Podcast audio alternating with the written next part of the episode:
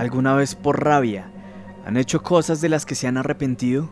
Pues bueno, en el cuento que les voy a narrar hoy se refleja perfectamente esta situación. Esta noche, por petición de muchos oyentes, vuelvo a narrar un cuento del gran Edgar Allan Poe.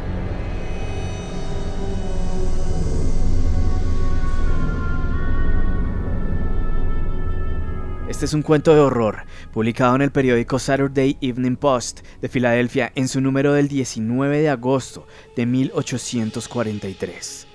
La crítica lo considera uno de los más espeluznantes de la historia de la literatura. Este siniestro relato es uno de los cuentos más conocidos de Poe, así como uno de sus grandes relatos psicológicos. La combinación de ambos elementos, horror y psicología, parece conducir directamente a la expresión terror psicológico, que hoy sabemos inspirada en la singularidad artística del autor. Este cuento lleva como título El gato negro. Como siempre, les habla Francisco Gamba Salamanca y les doy la bienvenida a otro relato de medianoche.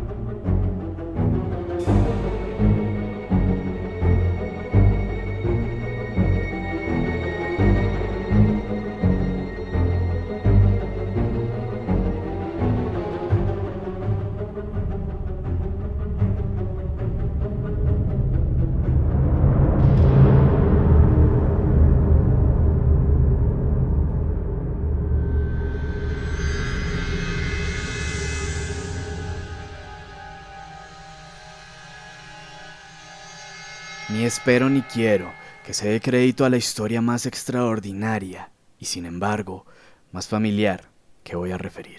Tratándose de un caso en el que mis sentidos se niegan a aceptar su propio testimonio, yo habría de estar realmente loco si así lo creyera. No obstante, no estoy loco y con toda seguridad no sueño. Pero mañana puedo morir y quisiera aliviar hoy mi espíritu, mi inmediato deseo es mostrar al mundo, clara, concretamente y sin comentarios, una serie de simples acontecimientos domésticos que, por sus consecuencias, me han aterrorizado, torturado y anonadado. A pesar de todo, no trataré de esclarecerlos. A mí casi no me han producido otro sentimiento que el horror, pero a muchas personas les parecerán menos terribles que barroques. Tal vez más tarde haya una inteligencia que reduzca mi fantasma al estado del lugar común, alguna inteligencia más serena, más lógica y mucho menos excitable que la mía.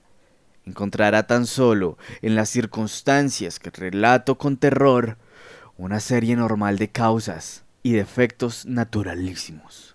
La docilidad y humanidad de mi carácter sorprendieron desde mi infancia. Tan notable era la ternura de mi corazón que había hecho de mí el juguete de mis amigos. Sentía una auténtica pasión por los animales, y mis padres me permitieron poseer una gran variedad de favoritos. Casi todo el tiempo lo pasaba con ellos, y nunca me consideraba tan feliz como cuando les daba de comer o los acariciaba. Con los años aumentó esta particularidad de mi carácter, y cuando fui hombre, hice de ella una de mis principales fuentes de goce. Aquellos que han profesado afecto a un perro fiel y sagaz no requieren la explicación de la naturaleza o intensidad de los goces que eso puede producir en el amor desinteresado de un animal, en el sacrificio de sí mismo. Hay algo que llega directamente al corazón del que con frecuencia ha tenido ocasión de comprobar la amistad mezquina y la frágil felicidad del hombre natural. Me casé joven y tuve la suerte de descubrir en mi mujer una disposición semejante a la mía, habiéndose dado cuenta de mi gusto por estos favoritos domésticos. No perdió ocasión alguna de proporcionármelos de la especie más agradable. Tuve pájaros, un pez de color dorado, un magnífico perro, conejos, un mono pequeño y un gato. Era este último animal, muy fuerte y bello, completamente negro, y de una sagacidad maravillosa. Mi mujer, que era en el fondo algo supersticiosa, hablando de su inteligencia, aludía frecuentemente a la antigua creencia popular, que consideraba a todos los gatos negros como brujas disimuladas. No quiero esto decir que hablara siempre en serio sobre este particular, y lo consigo sencillamente porque lo recuerdo. Plutón. Se llamaba así el gato. Era mi predilecto amigo y solo yo le daba de comer. Y a donde quiera que fuese me seguía por la casa. Incluso me costaba algo de trabajo impedirle que me siguiera por la calle. Nuestra amistad subsistió algunos años, durante los cuales mi carácter y mi temperamento, la verdad, me sonroja confesarlo, pero por causa del demonio de la intemperancia, sufrió una alteración radicalmente funesta. De día en día me hice más taciturno, más irritable, más indiferente a los sentimientos ajenos. Empleé con mi mujer un lenguaje brutal y con el tiempo la afligí incluso con violencias personales. Lo sé, me avergüenza decir esto. Bueno, naturalmente, mi pobre favorito debió de notar el cambio en mi carácter. No solamente no les hacía caso alguno, sino que los maltrataba. Sin embargo, por lo que se refiere a Plutón, aún no despertaba en mí la consideración suficiente para no pegarle. En cambio, no sentía ningún escrúpulo en maltratar a los conejos, al mono e incluso al perro, cuando, por casualidad o afecto, se cruzaban en mi camino. Pero iba secuestrándome mi mal. ¿Por qué? ¿Qué mal admite una comparación con el alcohol? Andando el tiempo, el mismo Plutón que envejecía y naturalmente se hacía un poco huraño, comenzó a conocer los efectos de mi perverso carácter. Una noche, en ocasión de regresar a casa completamente ebrio, de vuelta de uno de mis frecuentes escondrijos del barrio, me pareció que el gato evitaba mi presencia. De inmediato, lo alcé pero él, horrorizado por mi violenta actitud, me hizo en la mano, con los dientes, una leve herida. Y repentinamente sentí un furor demoníaco. En aquel instante dejé de conocerme. Pareció como si, de pronto, mi alma original hubiese abandonado mi cuerpo y una ruindad superdemoníaca, saturada de ginebra, se filtró en cada una de las fibras de mi ser. Del bolsillo de mi chaleco saqué un cortaplumas. Lo abrí. Cogí al pobre animal por la garganta y, deliberadamente, le vací un ojo. Me cubre el rubor. Me entremezco al escribir esta abominable atrocidad. Cuando se hubieron disipado los vapores de mi crápula nocturna, experimenté un sentimiento mitad horror mitad remordimiento por el crimen que había cometido, pero todo lo demás era un débil y equívoco sentimiento. Y el alma no sufrió sus acometidas. Me sumergí en los excesos y ahogué en el vino todo recuerdo de mi acción. Curó entre tanto el gato lentamente. La órbita del ojo perdido presentaba, es cierto, un aspecto espantoso. Pero después, con el tiempo, no pareció que se daba cuenta de ello. Según su costumbre, iba y venía por la casa. Como debí suponerlo, en cuanto veía que me aproximaba a él, huía aterrorizado. Me quedaba aún lo bastante de mi antiguo corazón para que me afligiera aquella manifiesta antipatía claramente en una criatura que tanto me había amado anteriormente. Pero este sentimiento, no tardó en ser desalojado por la irritación. Como para mi caída final e irrevocable, brotó entonces el espíritu de perversidad, espíritu del que la filosofía no se cuida ni poco ni menos. No obstante, tan seguro como que existe mi alma, creo que la perversidad es uno de los primitivos impulsos del corazón humano, una de esas indivisibles primeras facultades o sentimientos que dirigen el carácter del hombre quien no se ha sorprendido numerosas veces cometiendo una acción necia o vil por la única razón de que sabía que no debía cometerla? No tenemos una constante inclinación, pese a lo que excelente en nuestro juicio, a violar lo que es la ley, simplemente porque comprendemos qué es la ley. Digo que este espíritu de perversidad hubo de producir mi ruina completa, el vivo e insondable deseo del alma de atormentarse a sí misma, de violentar su propia naturaleza, de hacer el mal por amor al mal. Me impulsaba a continuar y últimamente a llevar a efecto el súplico que había infligido al inofensivo animal. Una mañana, a sangre fría, ceñí un nudo corredizo en torno a su cuello y lo ahorqué. Lo ahorqué de la rama de un árbol. Lo ahorqué con mis ojos llenos de lágrimas, con el corazón desbordante del más amargo remordimiento. Lo ahorqué porque sabía que él me había amado y porque reconocía que no me había dado motivo alguno para encolerizarme con él. Lo ahorqué porque sabía que al hacerlo cometía un pecado, un pecado mortal que comprometía a mi alma inmortal hasta el punto de colocarla, si esto fuera posible, lejos muy lejos incluso de la misericordia infinita del muy terrible y misericordioso Dios.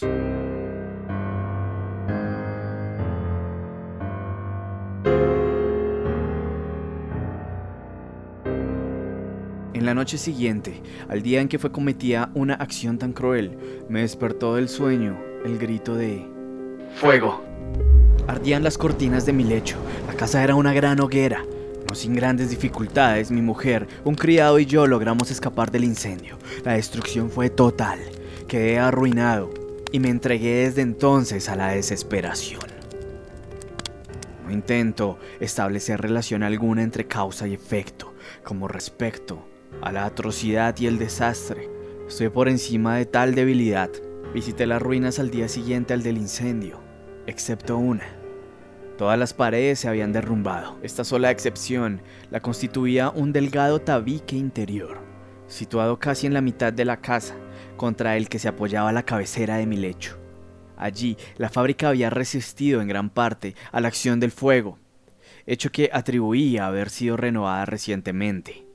En torno a aquella pared se congregaba la multitud y numerosas personas examinaban una parte del muro con atención viva y minuciosa excitaron mi curiosidad las palabras extraño, singular y otras expresiones parecidas. Me acerqué y vi, a modo de un bajo relieve esculpido sobre la blanca superficie, la figura de un gigantesco gato. La imagen estaba copiada con una exactitud realmente maravillosa. Rodeaba el cuello del animal una cuerda. Apenas vi esta aparición, porque yo no podía considerar aquello más que como una aparición, mi asombro y mi terror fueron extraordinarios. Por fin vino en mi amparo la reflexión. Recordaba que el gato había sido ahorcado en un jardín continuo a la casa. A los gritos de alarma, el jardín fue invadido inmediatamente por la muchedumbre. El animal debió ser descolgado por alguien del árbol y arrojado a mi cuarto por una ventana abierta. Indudablemente, se hizo esto con el fin de despertarme. El derrumbamiento las restantes paredes. Había comprimido a la víctima de mi crueldad en el yeso, recientemente extendido. La cal del muro, en combinación con las llamas y el amoníaco del cadáver, produjo la imagen tal como yo la veía. Aunque prontamente satisface así mi razón, ya que no por completo mi conciencia. No dejó, sin embargo, de grabar en mi imaginación una huella profunda del sorprendente caso que acabo de dar cuenta. Durante algunos meses no pude liberarme del fantasma del gato, y en todo este tiempo nació en mi alma una especie de sentimiento que se parecía, aunque no lo era, al remordimiento.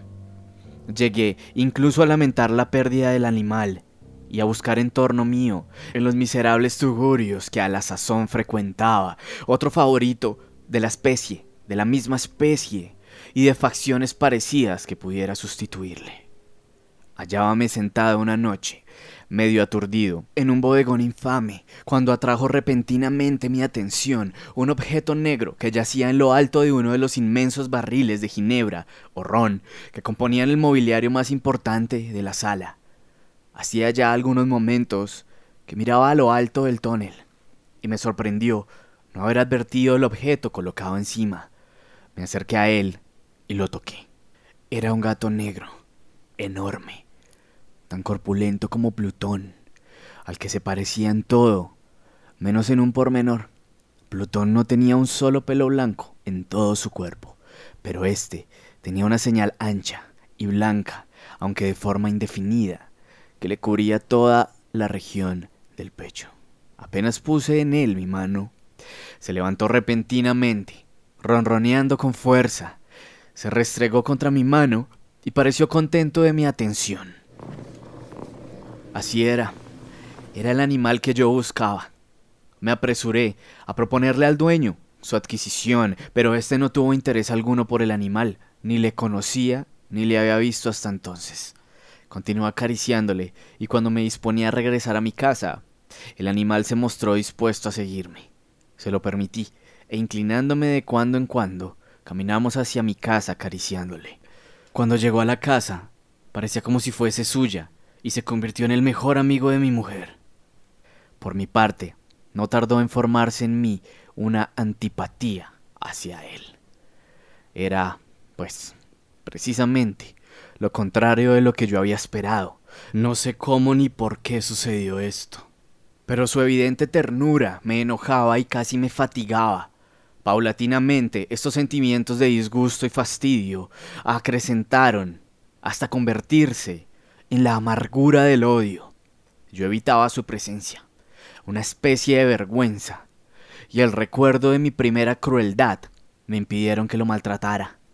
Durante algunas semanas me abstuve de pegarle o de tratarle con violencia, pero gradual, insensiblemente, llegué a sentir por él un horror indecible y a eludir en silencio como si hubiera de la peste su odiosa presencia. Sin duda, lo que aumentó mi odio por el animal fue el descubrimiento que hice la mañana del día siguiente de haberlo llevado a la casa. Como Plutón, también él había sido privado de uno de sus ojos. Sin embargo, esta circunstancia contribuyó a hacerle más grato a mi mujer, que, como he dicho ya, poseía grandemente la ternura de sentimientos que fue en otro tiempo mi rasgo característico, y el frecuente manantial de mis placeres más sencillos y puros. Sin embargo, el cariño que el gato me demostraba parecía crecer en razón directa de mi odio hacia él con una tenacidad imposible de hacer comprender al lector. Seguía constantemente mis pasos. En cuanto me sentaba, acurrucábase abajo de mi silla o saltaba sobre mis rodillas, cubriéndome con sus caricias espantosas. Si me levantaba para andar, metíase entre mis piernas. Y casi me derribaba, o bien clavando sus largas y agudas garras en mi ropa, trepaba por ellas hasta mi pecho. En esos instantes, aun cuando hubiera querido matarle de un golpe, me lo impedía. El recuerdo de mi primer crimen, pero, sobre todo, me apresuro a confesarlo, el verdadero terror del animal. Este terror no era positivamente el de un mal físico, y, no obstante, me sería muy difícil definirlo de otro modo, la verdad. Casi me avergüenza confesarlo. Aún en esta celda de malhechor, Casi me avergüenza confesar que el horror y el pánico que me inspiraba el animal creció a causa de una de las fantasías más perfectas que es posible imaginar. Mi mujer. No pocas veces había llamado mi atención con respecto al carácter de la mancha blanca de que he hablado y que constituía la única diferencia perceptible entre el animal extraño y aquel que había matado yo. Recordará sin duda el lector que esta señal, aunque grande, tuvo primitivamente una forma indefinida, pero lenta, gradualmente, por fases imperceptibles, y que mi razón se esforzó durante largo tiempo en considerar cómo imaginaría había concluido adquiriendo una nitidez rigurosa de contornos. En ese momento era la imagen de un objeto que me hace temblar nombrarlo. Era, sobre todo, lo que me hacía mirarle como un monstruo de horror y repugnancia. Y lo que, si me hubiera atrevido, me hubiese impulsado a librarme de él. Era ahora, digo, imagen de una cosa abominable y siniestra. La imagen de la horca. Oh lúgubre y terrible máquina, máquina de espanto y crimen, de muerte y agonía. Yo era entonces, en verdad, un miserable, más allá de la miseria posible de la humanidad. Una bestia bruta, cuyo hermano fue aniquilado por mí con desprecio. Una bestia bruta, engendrada en mí, en mí, hombre formado a imagen del Altísimo, tan grande e intolerable infortunio. Ay, ni de día ni de noche conocía yo la paz del descanso. Ni un solo instante durante el día dejaba el animal y de noche, a cada momento, cuando salía de mis sueños lleno de indefinible angustia, era tan solo para sentir el aliento tibio de la cosa sobre mi rostro y su enorme peso, encarnación de una pesadilla que yo no podía separar de mí y que parecía eternamente posada en mi corazón. Bajo tales tormentos sucumbió lo poco que había de bueno en mí, infames pensamientos convirtiéndose en mis íntimos, los más sombríos, los más infames de todos los pensamientos la tristeza de mi humor de costumbre se acrecentó y hasta hacerme aborrecer a todas las cosas y a la humanidad entera. Mi mujer, sin embargo, no se quejaba nunca. Era mi paño de lágrimas de siempre. La más paciente víctima de las repentinas, frecuentes e indomables expansiones de una furia a la que ciertamente me abandoné desde entonces.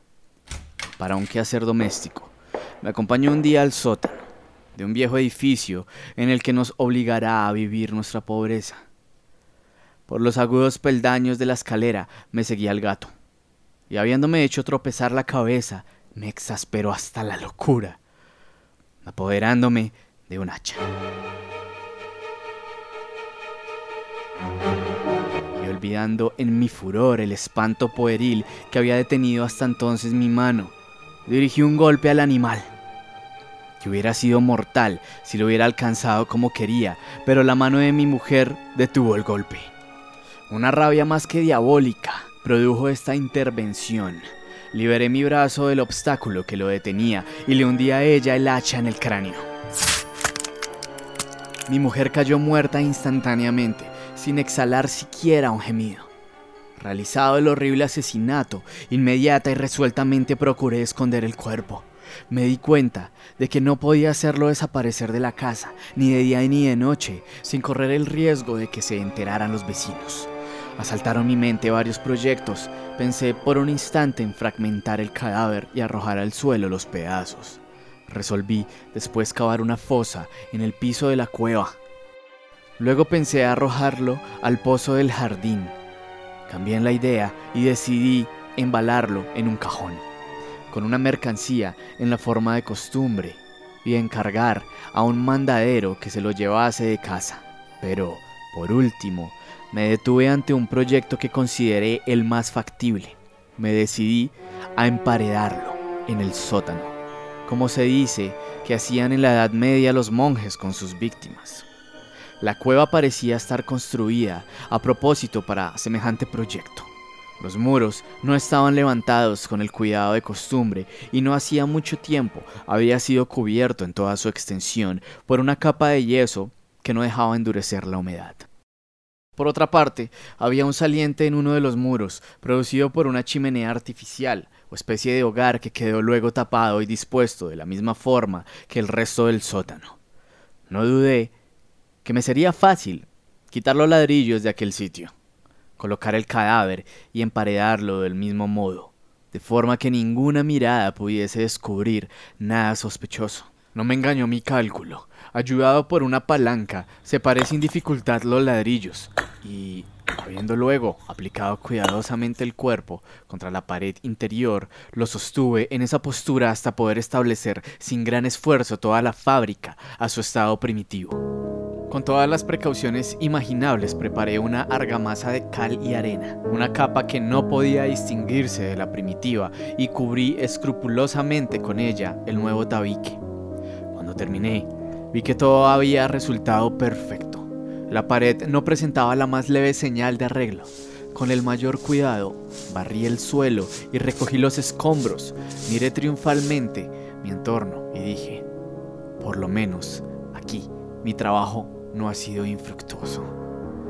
Mi primera idea entonces fue buscar al animal que fue causante de tan tremenda desgracia porque al fin había resuelto matarlo. Si en aquel momento hubiera podido encontrarle, nada hubiese evitado su destino, pero parecía que el artificioso animal, ante la violencia de mi cólera, habíase alarmado y procuraba no presentarse ante mí, desafiando mi mal humor.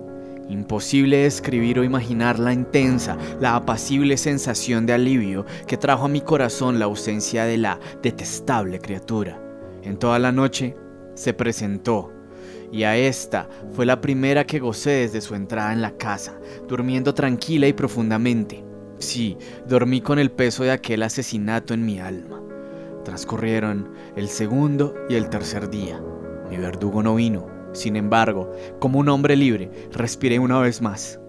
En su terror, el monstruo había abandonado para siempre aquellos lugares. Ya no volvería a verle nunca.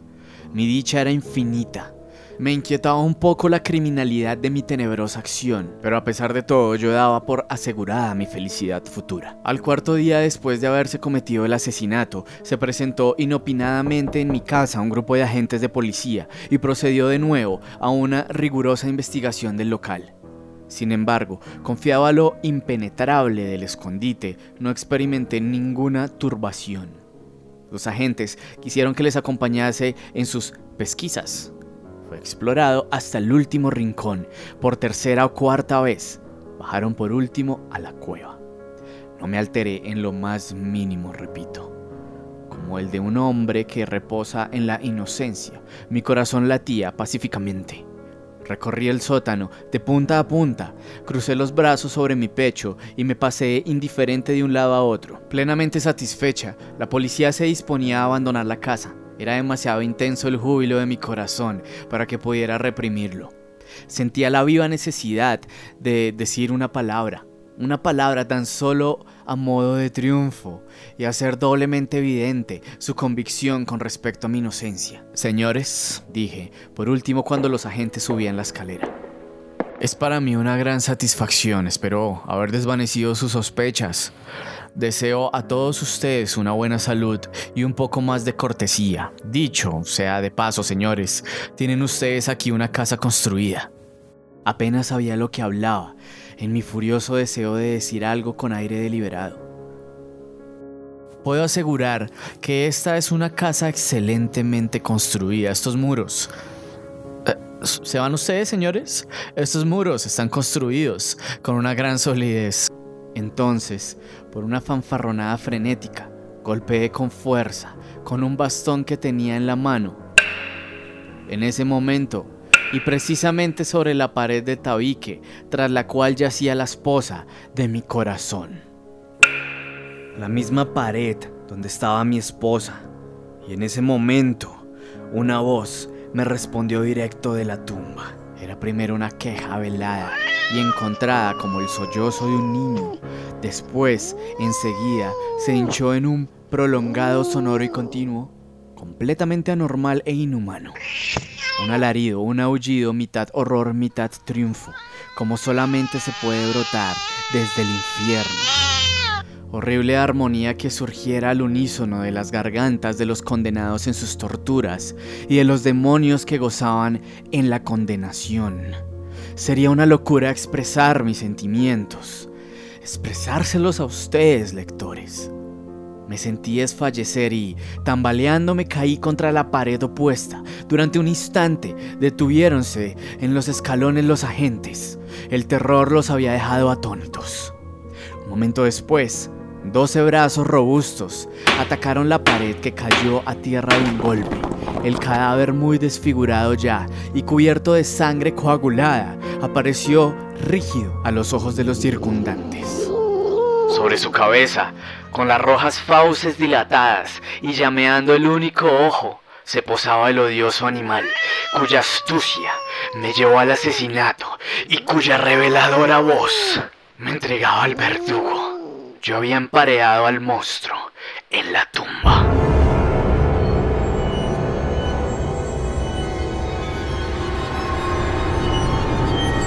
El gato negro de Edgar Allan Poe